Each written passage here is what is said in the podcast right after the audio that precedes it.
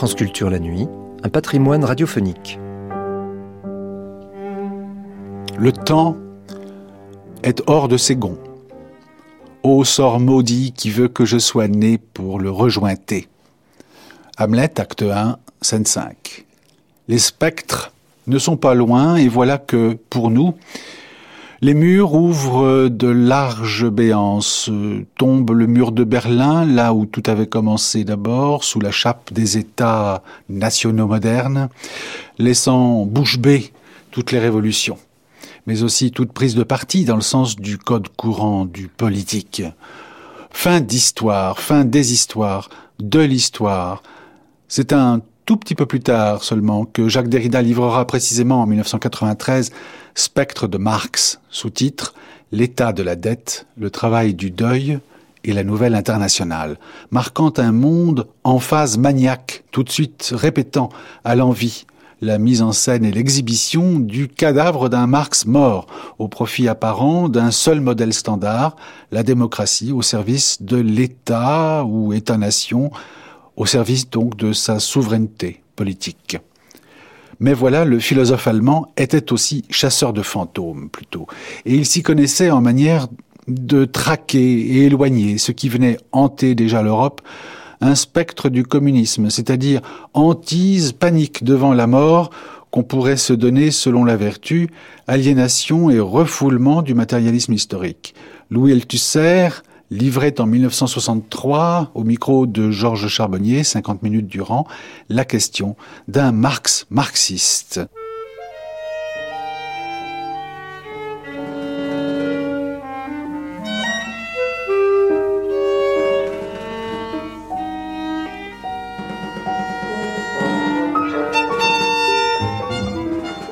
Dans le cadre de la quinzaine Karl Marx, RTF France 3 National présente une anthologie de Georges Charbonnier, avec Michel Bouquet et Pascal Mazotti, et le concours de messieurs Émile Bottigelli et Louis Althusser. Réalisation Georges Gravier.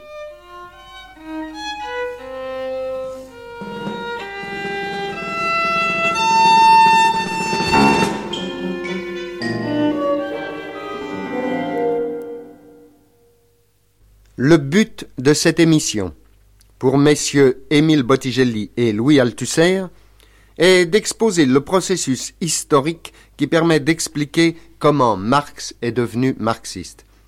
Il s'agit en fait de déterminer dans la pensée de Marx le moment où cette pensée subit une mutation, le moment de la coupure.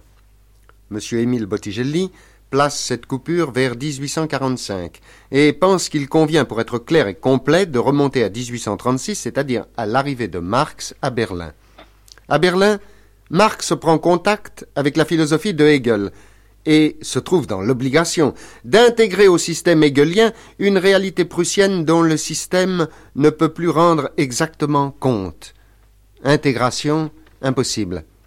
D'autre part, dès son avènement en 1840, Frédéric Guillaume IV déçoit les espoirs de réforme de l'État conçus par les jeunes intellectuels, qui découvrent alors dans la religion l'obstacle à toute réforme.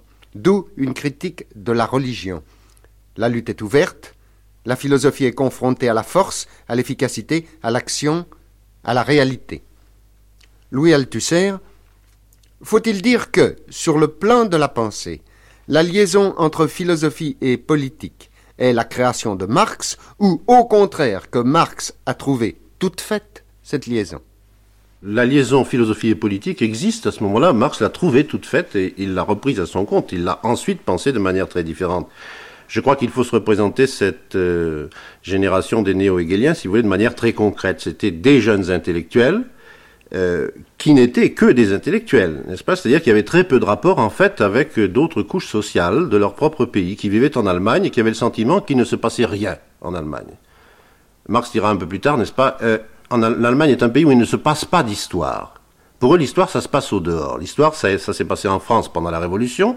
Ça s'est passé aussi en France en 1830, pendant la Révolution de 1830. Ça se passe aussi en Angleterre en 1832 avec les lois qui font de l'Angleterre un régime euh, démocratique parlementaire, en Allemagne, il ne se passe rien. En Allemagne, tout est bloqué. En Allemagne, c'est le régime de l'autocratisme, c'est le règne de l'État autocratique, c'est le règne de la religion, c'est le règne des préjugés, c'est cette espèce de situation que Hein ait déjà pensé en parlant de la misère allemande, des Deutsche Misère, enfin, un état d'hypocrisie générale, un état de blocage historique. Bon.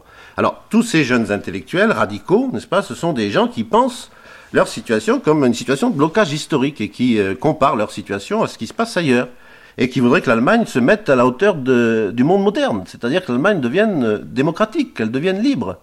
Et comme ils sont nourris de philosophie hegelienne, comme ils sont littéralement nés là-dedans, ils n'ont pas choisi de naître dans l'idéologie hegelienne, ils ont essayé de penser leurs revendications à partir de l'idéologie hegelienne, c'est-à-dire à partir de l'idée hegelienne selon laquelle l'État, ça doit être la raison réalisée, la liberté réalisée. Et comme l'État pour eux c'était l'État prussien, ils en, ont appelé à l'État prussien en espérant que l'État prussien qui était en soi la raison, en soi la liberté, deviendrait un jour effectivement la raison et la liberté.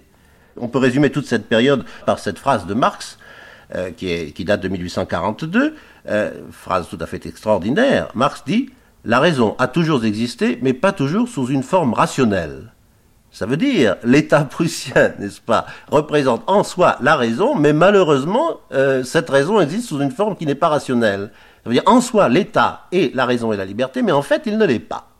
Voilà. Alors c'est là, la, si vous voulez, c'est là la croix, c'est là le scandale auquel les jeunes hegeliens se heurtent. Et c'est cette expérience qui est rendue extrêmement grave, si vous voulez, par la déception de Frédéric Guillaume IV en 1840. Ils attendaient de lui le règne de la raison et de la liberté, du libéralisme. Frédéric Guillaume IV leur avait donné quelques espérances. En fait, une fois au pouvoir, il devient un tyran, comme son prédécesseur. Émile Bottigelli, Marx, à ce moment-là, se distingue-t-il des intellectuels qui l'entourent? Eh bien, euh, en réalité, il va bientôt s'en distinguer. Il avait, somme toute, participé à l'élaboration de ce mouvement de la gauche hegelienne, mais avec des réserves. Et il va se produire euh, chez lui quelque chose qui va être extrêmement significatif, ça va être son contact avec un mouvement politique lorsque, en 1842, il va euh, devenir rédacteur de la Gazette Rhénane. Gazette qui est l'organe des euh, bourgeois libéraux. Il va se trouver alors, avec tout ce qu'il a dans la tête, confronté à une réalité politique, devant prendre des positions sur des questions euh, réelles, sur par exemple euh, les discussions du Landtag rhénan à propos des vols de bois, sur la situation des paysans de la Moselle, c'est-à-dire sur des problèmes qui sont à la fois économiques et sociaux, et où il aura le sentiment que euh, vouloir mesurer la réalité à l'idée, c'est très joli, mais que dans la pratique, ça se pose différemment. Dans la pratique, il existe la censure, il faut lutter contre la censure pour sauver le journal, il faut trouver des modes d'expression qui permettent au mouvement euh, libéral rhénan de s'exprimer et de s'exprimer de façon très nette. Et ceci est incompatible avec euh, peut-être, disons, un certain verbiage philosophique. Je parle de verbiage philosophique parce que euh, les jeunes hegeliens qui ont beaucoup collaboré à la Gazette rhénane envoyaient des articles euh, qui étaient euh, plus inspirés par euh, un certain désir, un certain goût du scandale, un certain goût de heurter l'opinion, que par une analyse précise. Or, chez Marx commence. L'analyse est déjà le goût de l'efficacité. C'est ça. Et le résultat, c'est qu'il va se brouiller avec Bruno Bauer, avec le mouvement affranchi, en novembre 42. Ce que vient de dire Bottigelli, si vous voulez, permet de donner sa signification à l'intervention idéologique de Feuerbach dans l'évolution des jeunes hegeliens et de Marx en particulier. Il se trouve que euh, l'essence du christianisme paru en 1841 et toute une série de textes philosophiques de Feuerbach qui datent de 41, 42 et 43 ont donné précisément aux jeunes hegeliens le moyen de penser la contradiction dans laquelle ils se trouvaient. Ils étaient pris entre eux un certain idéal politique qu'ils réfléchissaient sous la forme de l'idée de la raison, l'État devant être la raison et la liberté, et une réalité qui était le contraire de cet idéal.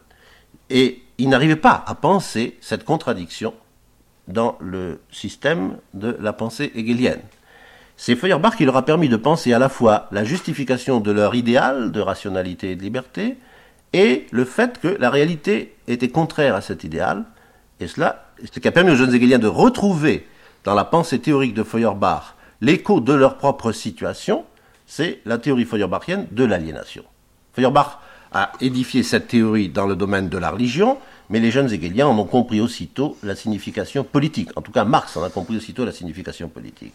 Dans la religion, l'homme se projette lui-même, projette sa propre essence dans un être transcendant, un autre que lui, qu'il rencontre comme l'absolument étranger, comme celui avec qui il n'a aucun rapport, et pourtant c'est lui-même.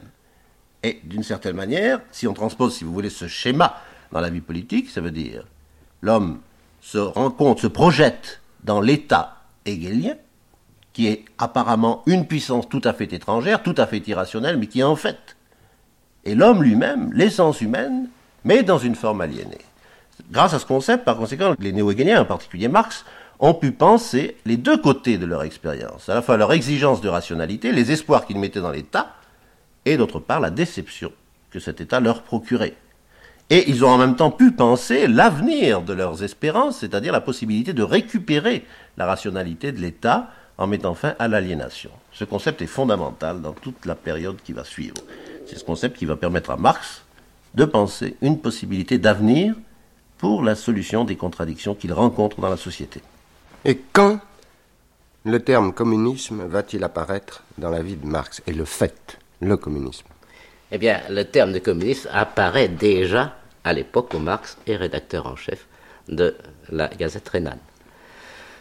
Mais il apparaît euh, sous la forme euh, d'une théorie euh, dont il se défend. Il apparaît comme quelque chose dont il dit je ne le connais pas.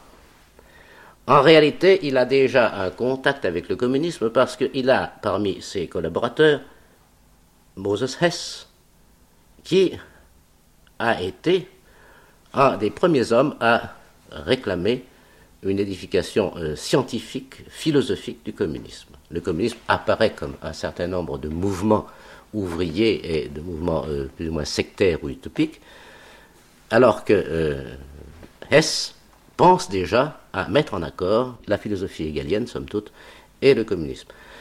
En réalité, la découverte du communisme, Marx va la faire de façon extrêmement directe et il va la faire à Paris.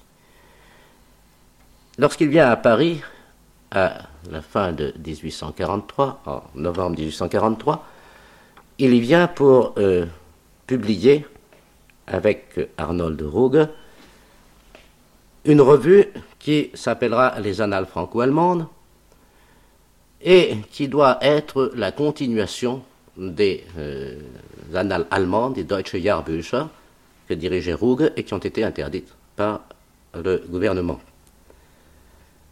Il s'installe à Paris en novembre. Les euh, annales paraîtront en, en février 1944.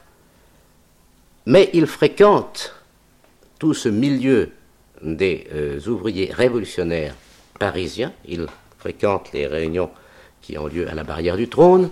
Et c'est euh, l'élément véritablement prolétarien Hein, qui va le convertir au communisme. Il y a donc un contact pratique de Marx avec les ouvriers révolutionnaires, mais il faut dire qu'à cette époque aussi, il s'intéresse aux communistes, euh, aux théoriciens du communisme, Cabet, Villegardel, Fourier, et d'ailleurs il en fera la critique.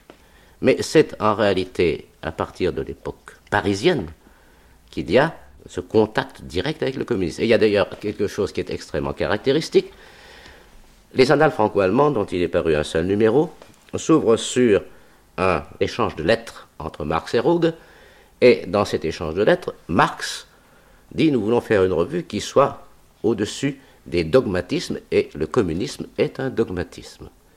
Et dans la même revue, dans l'article qui me paraît vraiment être la conversion au communisme, il indique que seul l'alliance de la philosophie et du prolétariat seront euh, susceptibles de transformer la situation.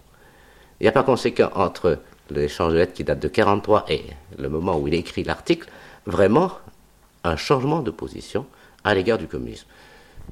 Où réside donc la possibilité positive de l'émancipation allemande Réponse.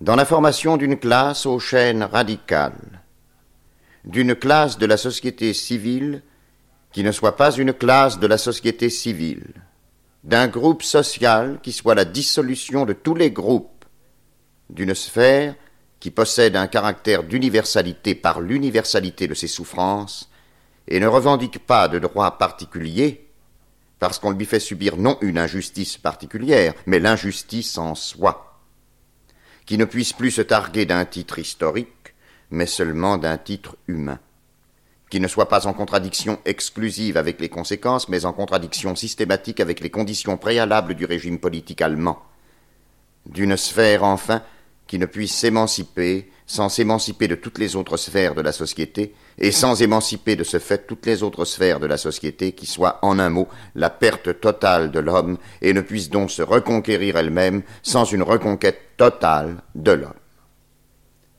Cette dissolution de la société réalisée dans une classe particulière, c'est le prolétariat. En annonçant la dissolution de l'ordre antérieur du monde, le prolétariat ne fait qu'exprimer le secret de sa propre existence, car il est la dissolution de fait de cet ordre. En réclamant la négation de la propriété privée, le prolétariat ne fait qu'élever en principe de la société ce que la société a posé en principe pour lui, ce qu'il personnifie, sans qu'il y soit pour quelque chose, puisqu'il est le résultat négatif de la société. La philosophie trouve dans le prolétariat ses armes matérielles, comme le prolétariat trouve dans la philosophie ses armes intellectuelles. Et dès que l'éclair de la pensée aura frappé jusqu'au cœur ce sol populaire vierge, s'accomplira l'émancipation qui fera des Allemands des hommes. Résumons le résultat obtenu. La seule libération de l'Allemagne possible dans la pratique est sa libération du point de vue de la théorie qui proclame que l'homme est l'être suprême de l'homme. En Allemagne, S'émanciper du Moyen Âge n'est possible que si on s'émancipe en même temps des dépassements partiels du Moyen Âge. En Allemagne, aucune forme de servitude ne peut être brisée sans briser toute forme de servitude. L'Allemagne, qui va au fond des choses, ne peut faire de révolution sans faire de révolution de fond en comble. L'émancipation de l'Allemand, c'est l'émancipation de l'homme. La tête de cette émancipation est la philosophie, son cœur le prolétariat. La philosophie ne peut se réaliser sans abolir le prolétariat, le prolétariat ne peut s'abolir sans réaliser la philosophie. C'est un texte qui est évidemment un texte radical, c'est un texte révolutionnaire qui marque, qui scelle, si vous voulez, l'alliance de Marx avec le, communisme. Mais euh, cette alliance est scellée sur une base très précise, sur une présupposition très précise le radicalisme de Marx, à cette période-là, Marx lui-même l'a défini en disant être radical, c'est prendre les choses par la racine. Or, la racine de l'homme, c'est l'homme. Et c'est justement cet humanisme, à savoir une certaine idée de l'homme, qui est la présupposition tacite de cette alliance. S'il y a alliance entre le prolétariat et la philosophie, c'est parce que c'est l'humanisme, une certaine idée de l'homme, qui concerne à la fois la philosophie et le prolétariat une certaine idée de l'homme concerne la philosophie parce que c'est l'objet de la philosophie. C'est l'objet de la philosophie de dégager théoriquement la réalité positive de l'homme, ce que l'homme doit être. Et c'est l'homme qui est aussi, qui concerne le prolétariat dans la mesure où le prolétariat est la négation de la réalité de l'homme. Alors d'un côté, la philosophie, si vous voulez, est l'affirmation positive de l'essence de l'homme, mais une affirmation purement théorique. D'un autre côté, le prolétariat est la négation réelle, pratique, de la réalité de l'homme. C'est une négation pratique. Ce que Marx attend de l'alliance de la philosophie et du prolétariat, c'est la reconstitution de la totalité, c'est-à-dire à la fois de l'essence de l'homme définie par la philosophie et de la non-réalité de l'homme qui réside dans le prolétariat. Ce qui fait que le jour où le prolétariat sera supprimé comme négation de l'homme, dans le prolétariat l'homme sera réalisé, et ce jour-là, la philosophie sera réalisée dans le prolétariat. Vous voyez par conséquent, cette alliance très particulière suppose une certaine idée de l'homme, suppose une certaine idée de l'humanisme, qui est à ce moment-là en rapport avec la pensée de Feuerbach, avec la théorie feuerbachienne, et il faut bien dire qu'il n'est pas encore marxiste, parce que Marx, justement, euh, plus tard, reviendra sur Feuerbach, sur cette idée de l'homme, et la critiquera. C'est l'objet d'une des thèses sur Feuerbach, d'une des célèbres thèses sur Feuerbach.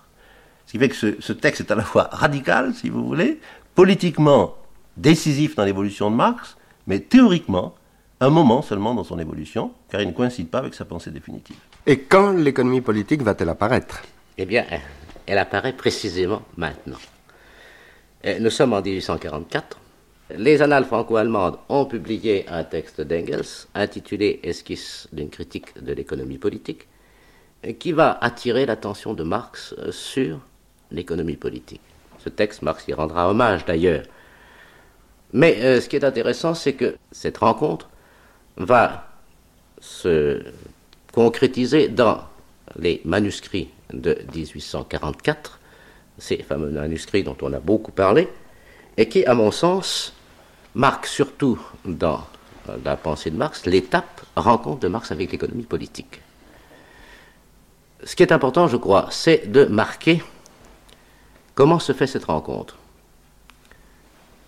Althusser a indiqué que c'est au nom d'une certaine idée de l'homme que Marx aborde les problèmes. L'économie politique, c'est pour lui la science de l'activité productrice de l'homme, c'est-à-dire activité essentiellement humaine. Et il étudie les euh, économistes classiques, et il les étudie non pas avec l'idée de les critiquer, bien entendu, mais non pas dans l'esprit où il en fera la critique plus tard, qui prendra forme dans le capital, mais avec cette présupposition euh, philosophique. Et ce qui le frappe, c'est d'abord que l'économie politique repose sur une contradiction. Elle est la science de l'activité de l'homme. Elle se dit science de l'enrichissement, mais la réalité sociale montre qu'elle signifie pour le prolétariat la misère. Et c'est au nom de cette idée de l'homme qu'il va la critiquer il accepte les catégories de l'économie politique euh, telles qu'elles sont. Les grandes découvertes de Marx sur la plus-value, ça viendra en 1847, ce sera plus tard, 47-48. Il parle encore, par exemple, du progrès que le travail humain fait sur le produit naturel, qui est une expression enfin, qui sera plus tard, qu'on appellera le travail ajouté. Donc il n'y a pas de critique fondamentale sur le plan de l'économie politique, il y a une critique sur le plan de la philosophie. Cette économie politique classique s'est constituée comme science à un moment où la propriété privée avait développé toutes ces contradictions. Là, on retrouve un schéma hegelien, ce qui permet d'y voir clair. Marx parle des manuscrits du stade de l'économie, ce qui est au fond le stade du capitalisme, mais pour lui, c'est le stade de la propriété privée arrivé à un certain développement.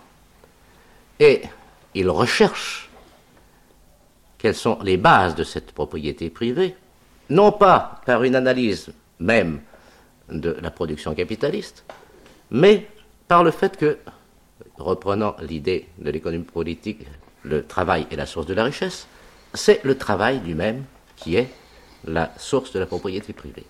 Ce travail, il en a lui une conception. Le travail, c'est l'expression des forces essentielles de l'homme, c'est-à-dire l'homme s'objective, s'extériorise dans son travail, donne forme à sa personnalité, c'est sa personnalité qui s'exprime dans son produit, et en fait, ce produit se trouve maintenant ne plus être une objectivation véritable des forces de l'homme. Le travail pour l'économie politique n'est pas l'expression de la personnalité humaine, c'est un gagne-pain. Et à ce moment-là, dit Marx, eh bien, le travail a perdu sa signification et le travail est aliéné. Ce qui fait qu'il trouve dans l'aliénation du travail, dans l'idée, dans le concept de travail aliéné, dans une notion par conséquent philosophique, la base qui lui permet d'expliquer l'origine de la propriété privée et qui lui permet de mesurer la réalité économique. Dans le monde réel pratique, l'aliénation de soi ne peut apparaître que par le rapport réel pratique à l'égard d'autres hommes.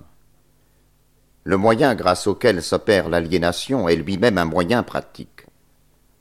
Par le travail aliéné, l'homme n'engendre donc pas seulement son rapport avec l'objet et l'acte de production en tant que puissance étrangère et qu'ils lui sont hostiles, il engendre aussi le rapport dans lequel d'autres hommes se trouvent à l'égard de sa production et de son produit, et le rapport dans lequel il se trouve avec ces autres hommes. De même qu'il fait de sa propre production sa propre privation de réalité, sa punition, et de son propre produit une perte, un produit qui ne lui appartient pas, de même, il crée la domination de celui qui ne produit pas sur la production et sur le produit. De même qu'il se rend étrangère sa propre activité, de même il attribue en propre à l'étranger l'activité qui ne lui est pas propre. Donc, par l'intermédiaire du travail devenu étranger, aliéné, l'ouvrier engendre le rapport à ce travail d'un homme qui y est étranger et se trouve placé en dehors de lui. Le rapport de l'ouvrier à l'égard du travail engendre le rapport du capitaliste, du maître du travail, quel que soit le nom qu'on lui donne à l'égard de celui-ci. La propriété privée est donc le produit, le résultat, la conséquence nécessaire du travail aliéné, du rapport extérieur de l'ouvrier à la nature et à lui-même. La propriété privée résulte donc par analyse du concept de travail aliéné, c'est-à-dire d'homme aliéné, de travail devenu étranger, de vie devenue étrangère, d'homme devenu étranger. Nous avons certes tiré le concept de travail aliéné, de vie aliénée, de l'économie politique comme le résultat du mouvement de la propriété privée. Mais de l'analyse de ce concept, il ressort que si la propriété privée apparaît comme la raison, la cause du travail aliéné, elle est bien plutôt une conséquence de celui-ci, de même que les dieux à l'origine ne sont pas la cause, mais l'effet de l'aberration de l'entendement humain. Plus tard, ce rapport se change en action réciproque. Il me semble évident que, par sa nature, par son caractère abstrait, ce genre de texte appelle immédiatement les commentaires du spécialiste. J'ai toutefois au passage envie de poser une question. Est-ce que le grand mot est lâché avec l'apparition de ce terme aliénation et est-ce que ce terme va conserver le même contenu tout au long de l'œuvre de Marx? Si nous arrivons à comprendre pourquoi le mot aliénation figure organiquement dans ce texte et quel rôle il joue organiquement dans ce texte, nous pourrons peut-être comprendre quel est le sort que le développement ultérieur de la pensée de Marx lui réserve. Or, ce texte est un texte extrêmement dense et, il faudrait l'expliquer, mais je vais essayer de résumer euh, le problème qui est en cause dans ce texte. Euh, Marx, disait Bottigelli, rencontre l'économie politique. L'économie politique, c'est l'économie politique bourgeoise. Ce sont les catégories de Smith, de Ricardo, de Scarbeck, etc., de James Mill, etc. Cette économie politique lui apparaît comme contradictoire. Science de la richesse, elle produit en fait la pauvreté. Mais euh, Marx pense que les économistes bourgeois ont mis en évidence une réalité fondamentale, c'est que le travail est l'essence intérieure de toutes les catégories de l'économie bourgeoise. Mais Marx pense aussi une autre chose, c'est que les économistes bourgeois ont dissimulé l'aliénation dans le travail. C'est-à-dire, Marx pense que les économistes bourgeois ont présenté comme travail authentique ce qui est en fait travail aliéné. Et c'est pourquoi le concept de travail aliéné joue un rôle fondamental dans toute la critique que Marx fait à ce moment-là de l'économie politique bourgeoise. Mais c'est une critique qui ne remet pas en cause les concepts de l'économie bourgeoise, qui les accepte comme tels et qui accepte leurs conclusions. Euh, la critique des concepts de l'économie politique bourgeoise, Marx la fera plus tard dans le Capital. Il est extrêmement important de voir que Marx ici accepte les concepts de l'économie politique bourgeoise et qui va les aborder avec une philosophie qui, dans son fond, reprend un certain nombre de thèmes euh, qui appartiennent à l'histoire de la philosophie bourgeoise, c'est-à-dire à, l'histoire de la philosophie antérieure. Si vous voulez, ce qui est capital, c'est de voir dans ce texte que Marx va déduire de ce qu'il appelle le travail aliéné toute une série de phénomènes économiques. Premièrement, l'aliénation du travailleur, le fait que son produit lui soit étranger. Deuxièmement, l'aliénation de l'acte du travail, le fait que l'homme, dans son activité même de travailleur, soit dans une activité étrangère à lui-même, le fait que l'homme ne se sente pas chez lui, comme dit Marx, bei sich, dans le travail, ne se sente pas à l'aise, se sente en face, se sente soumis à une activité qui lui est imposée du dehors, qui n'a rien à voir avec lui. Travail parcellaire, travail même qu'il est obligé de rechercher, dont il n'est pas sûr, exposé au chômage, etc. Travail qui ne le paie pas de ses efforts, travail dont l'objet lui est ravi par le propriétaire, etc. Troisième conséquence tout à fait extraordinaire de la déduction de Marx, c'est que ce travail aliéné va produire le capitaliste. Marx dit en propre terme dans ce texte, nous l'avons entendu, c'est en quelque sorte une déduction d'une fonction déterminée, d'un rôle déterminé dans la production d'une économie déterminée qui est déduit par Marx directement du travail aliéné. Et ceci nous met sur la piste, si vous voulez, euh, d'une découverte extrêmement importante. C'est que euh, le travail aliéné chez Marx, dans ce texte et dans tous les manuscrits, n'apparaît pas comme l'effet d'une situation économique déterminée. Il en apparaît bien plutôt comme la cause. À la fin du texte, Marx déclare que si la propriété privée apparaît comme la raison, la cause du travail aliéné, de nos jours, sous-entendu, elle est bien plutôt une conséquence de celui-ci, de même que les dieux, à l'origine, ne sont pas la cause, mais l'effet de l'aberration de l'entendement humain. C'est une conception qui euh, est absolument impensable dans la pensée ultérieure de Marx. Cette idée que du travail aliéné, c'est-à-dire d'un certain rapport de l'homme à l'objet de son travail, de l'homme à son produit, puisse être déduite toutes les catégories sociales, par conséquent tout un ordre social qui ensuite va retomber sur lui. Marx donne ici au travail aliéné exactement la même fonction originaire, la même fonction fondatrice et productrice que Feuerbach donne à l'aberration de l'entendement humain dans la production des dieux. Et il est évident que ce travail aliéné, Marx le conçoit comme un certain rapport de l'individu à l'objet qu'il produit. Il reste donc par conséquent dans des catégories qui sont celles de la philosophie bourgeoise classique, c'est-à-dire premièrement les catégories de l'individualisme théorique, et deuxièmement dans une certaine idée de l'homme, une certaine idée euh, positive de ce que doit être le travail humain, de ce que doit être le rapport de l'homme à son objet, de l'homme à sa production, de l'homme aux autres hommes, n'est-ce pas, qui est une idée définie, une idée non critiquée et qui sert de norme à la description de ce travail aliéné, et qui sert en même temps, si vous voulez, de fondement à la déduction de toutes les catégories économiques. C'est pourquoi Botticelli disait avec juste raison, ce texte est la rencontre de Marx avec l'économie politique, mais c'est la rencontre d'une philosophie encore non critiquée avec l'économie politique. Et je crois que, si vous voulez, euh, le moment où se produira la coupure épistémologique sera le moment où Marx critiquera cette idée philosophique sur laquelle reposent toutes ces analyses. Pourrait-on dire que maintenant, la coupure épistémologique est proche? Eh bien, en fait, elle va se faire. elle va se faire dans l'immédiat, puisque 44, c'est la date des manuscrits, et que les manuscrits se terminent au moment où Engels arrive à Paris, et où Marx et Engels se mettent à rédiger La Sainte Famille, et où après ils vont faire l'idéologie allemande, qu'ils écriront en 45. D'ailleurs, nous avons un texte de Marx euh, qui est extrêmement caractéristique sur ce sujet, et que euh, je lis nous résolûmes de travailler en commun à dégager l'antagonisme existant entre notre manière de voir et la conception idéologique de la philosophie allemande. En fait, de régler nos comptes avec notre conscience philosophique d'autrefois. C'est là vraiment que va se faire la coupure, et la coupure va se faire sous la forme d'une polémique contre l'hégélianisme, contre la philosophie idéaliste allemande, personnellement contre Bruno Bauer, contre Stirner, c'est-à-dire contre les jeunes hegeliens. Je crois que nous sommes obligés maintenant de passer directement au résultat. Marx et Engels ont parfaitement conscience que la philosophie est incapable de rendre compte du présent historique. Il faut ou bien changer la philosophie de base, ou bien établir une autre conception du monde qui parte du réel.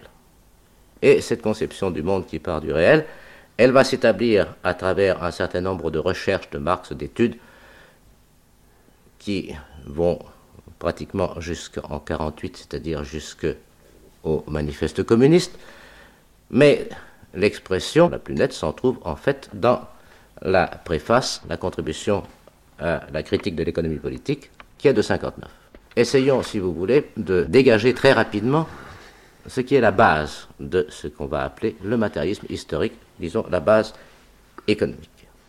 Eh bien, en premier, il y a la révision d'un certain nombre de concepts de l'économie politique. Nous avons vu que la propriété privée était pour lui une catégorie déterminante.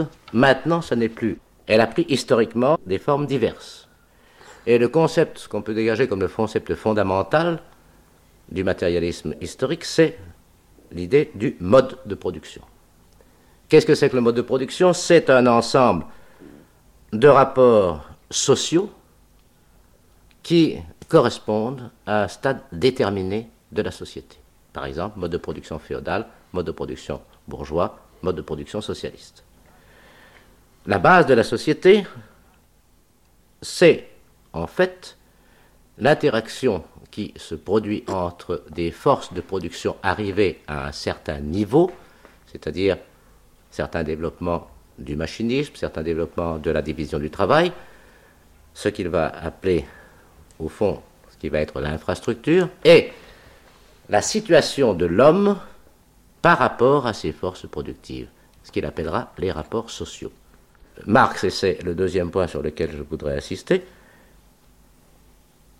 montre qu'à un certain moment, le développement des forces productrices ne se contente plus, ne peut plus se satisfaire de la forme sociale existante.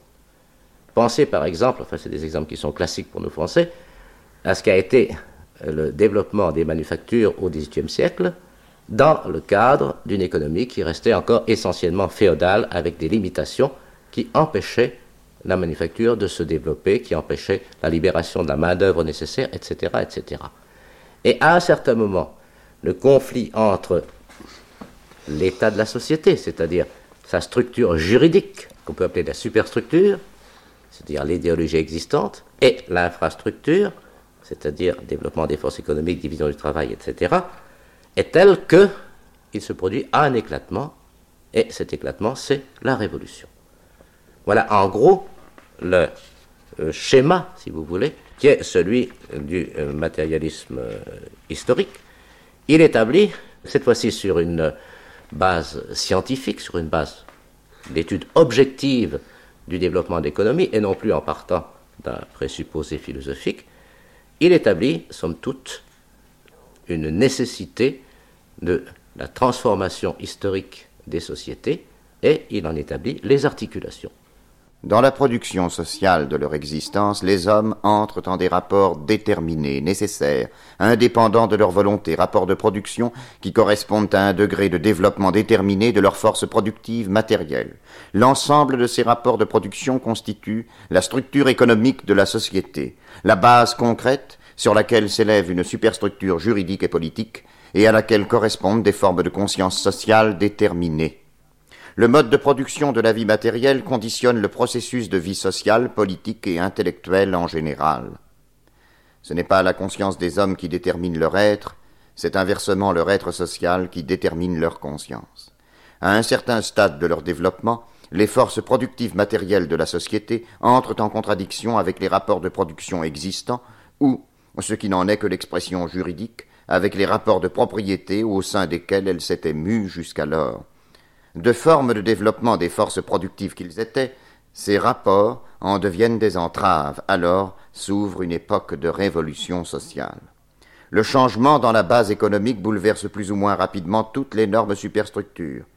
Lorsqu'on considère de tels bouleversements, il faut toujours distinguer entre le bouleversement matériel, qu'on peut constater d'une manière scientifiquement rigoureuse, des conditions de production économiques, et les formes juridiques, politiques, religieuses, artistiques ou philosophiques, bref, les formes idéologiques sous lesquelles les hommes prennent conscience de ce conflit et le mènent jusqu'au bout. Pas plus qu'on ne juge un individu sur l'idée qu'il se fait de lui-même, on ne saurait juger une telle époque de bouleversement sur sa conscience de soi. Il faut, au contraire, expliquer cette conscience par les contradictions de la vie matérielle, par le conflit qui existe entre les forces productives sociales et les rapports de production. Une formation sociale ne disparaît jamais avant que soient développées toutes les forces productives qu'elle est assez large pour contenir. Jamais des rapports de production nouveaux et supérieurs ne s'y substituent avant que les conditions d'existence matérielle de ces rapports soient écloses dans le sein même de la vieille société. C'est pourquoi l'humanité ne se pose jamais que des tâches qu'elle peut résoudre. Car, à y regarder de plus près, il se trouvera toujours que la tâche elle-même ne surgit que là où les conditions matérielles pour la résoudre existent déjà ou du moins sont en train de s'élaborer. Ce texte célèbre définit ce qu'on peut appeler euh, les bases fondamentales du matérialisme historique. Le mot matérialisme historique est une expression qui peut prêter à équivoque. En fait, il s'agit d'une théorie scientifique de l'histoire. Marx a employé ce terme de matérialisme historique euh, dans un sens polémique pour l'opposer aux conceptions idéalistes de l'histoire qui régnaient avant sa tentative. En effet, si on examine ce texte, on y voit apparaître toute une série de concepts qui sont des concepts positifs, force de production, degré de développement des forces de production, rapport de production, superstructure, idéologie, rapport entre le degré de développement des forces productives et les rapports de production, révolution, etc. Tous ces concepts sont des concepts qui euh, ont pour contenu euh, des réalités historiques déterminées ce sont des concepts qui peuvent recevoir un contenu différent selon les sociétés différentes auxquelles on les applique, mais qui en aucun cas ne peuvent recevoir comme contenu ce qui faisait autrefois le contenu de la pensée de Marx, c'est-à-dire un concept philosophique. Et si vous voulez, par conséquent, l'entreprise de Marx, ce qui caractérise la coupure épistémologique qui constitue son entreprise, c'est d'abord négativement la rupture avec toute une série de conceptions idéalistes de l'histoire. Quelles étaient en gros les conceptions idéalistes de l'histoire qui régnaient avant lui?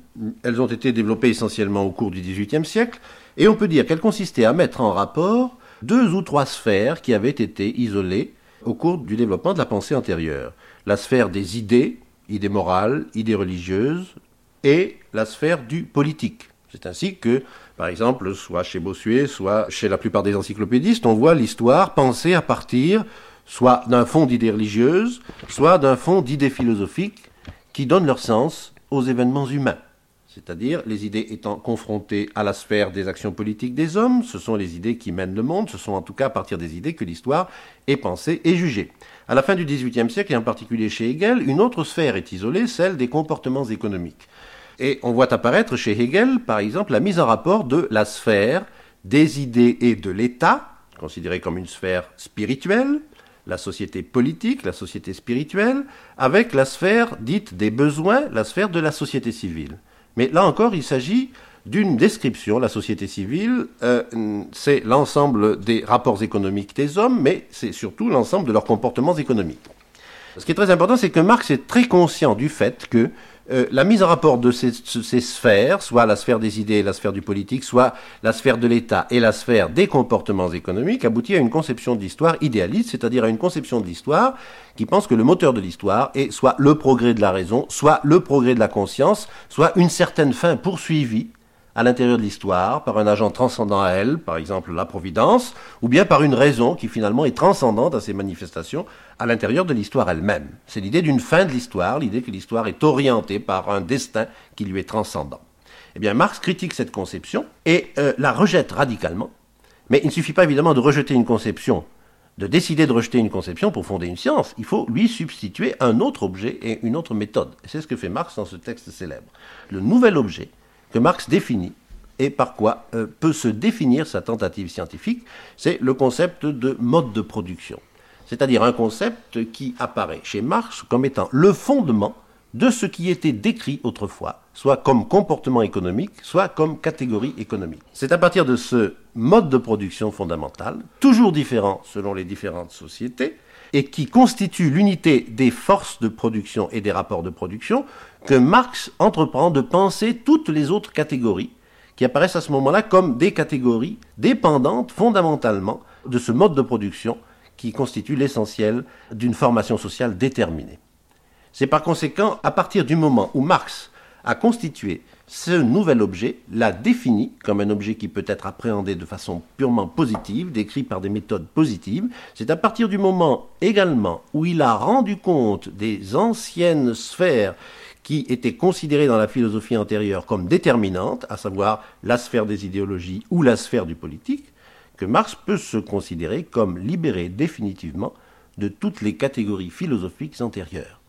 Et le fait est que, dans cette nouvelle conception, dont une application sera donnée dans le capital, euh, nous voyons disparaître les normes au nom desquelles, auparavant, Marx jugeait et de la réalité de l'histoire et de son avenir nous voyons disparaître en particulier le concept d'aliénation, nous voyons disparaître en particulier le concept de l'essence humaine, et nous lui voyons substituer des catégories qui ont un contenu nouveau.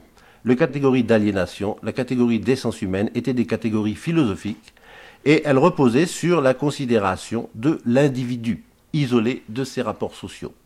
Maintenant, l'individu ne devient plus le centre de la philosophie de l'histoire. Les catégories philosophiques dans lesquelles l'essence de l'individu, l'essence de l'homme était pensée ne sont plus les catégories motrices de la conception de l'histoire. Ce sont des catégories sociales, des catégories collectives qui expriment à la fois le type spécifique de rapport que la société entretient avec la nature dans son mode de production et le type de rapport que les différentes classes sociales entretiennent entre elles type de rapport qui est conditionné par le mode de production existant à une période déterminée. L'histoire, à ce moment-là, n'apparaît plus comme une série de phénomènes dont le moteur est constitué par le progrès de la raison, le progrès des idées, ou bien la poursuite d'une destination transcendante à elle, l'histoire apparaît comme un monde d'une nécessité immanente dont le moteur essentiel, depuis, sinon depuis l'origine même de l'humanité, du moins depuis leur existence, dont le moteur essentiel est constitué par la lutte des classes. Et c'est cette vérité qui fait le fond des textes que nous allons maintenant faire entendre, textes tirés du manifeste. Je veux dire que cette nouvelle conception de l'histoire chez Marx lui permet de rejoindre la politique. La politique, il l'avait rencontrée, le communisme, il l'avait rencontré à un moment où il avait une conception encore philosophique. Maintenant, le communisme, il va le rejoindre à partir d'une nouvelle théorie scientifique. Et c'est à partir de cette nouvelle théorie scientifique que les objectifs des mouvements communistes vont être renouvelés, vont être fixés, et également que les modes d'action politique des mouvements communistes existants vont être fixés, vont être renouvelés, et que vont se constituer les nouveaux partis communistes qui deviendront peu à peu de plus en plus marxistes. L'histoire de toute société jusqu'à nos jours n'a été que l'histoire de lutte de classe. Hommes libres et esclaves, patriciens et plébéiens, barons et serfs, maîtres de jurande et compagnons, en un mot, oppresseurs et opprimés, en opposition constante, ont mené une guerre ininterrompue, tantôt ouverte, tantôt dissimulée, une guerre qui finissait toujours soit par une transformation révolutionnaire de la société tout entière, soit par la destruction des deux classes en lutte. La société bourgeoise moderne élevée sur les ruines de la société féodale, n'a pas aboli les antagonismes de classe. Elle n'a fait que substituer de nouvelles classes, de nouvelles conditions d'oppression, de nouvelles formes de lutte à celles d'autrefois. Cependant, le caractère distinctif de notre époque, de l'époque de la bourgeoisie, est d'avoir simplifié les antagonismes de classe. La société se divise de plus en plus en deux vastes camps ennemis, en deux grandes classes diamétralement opposées, la bourgeoisie et le prolétariat.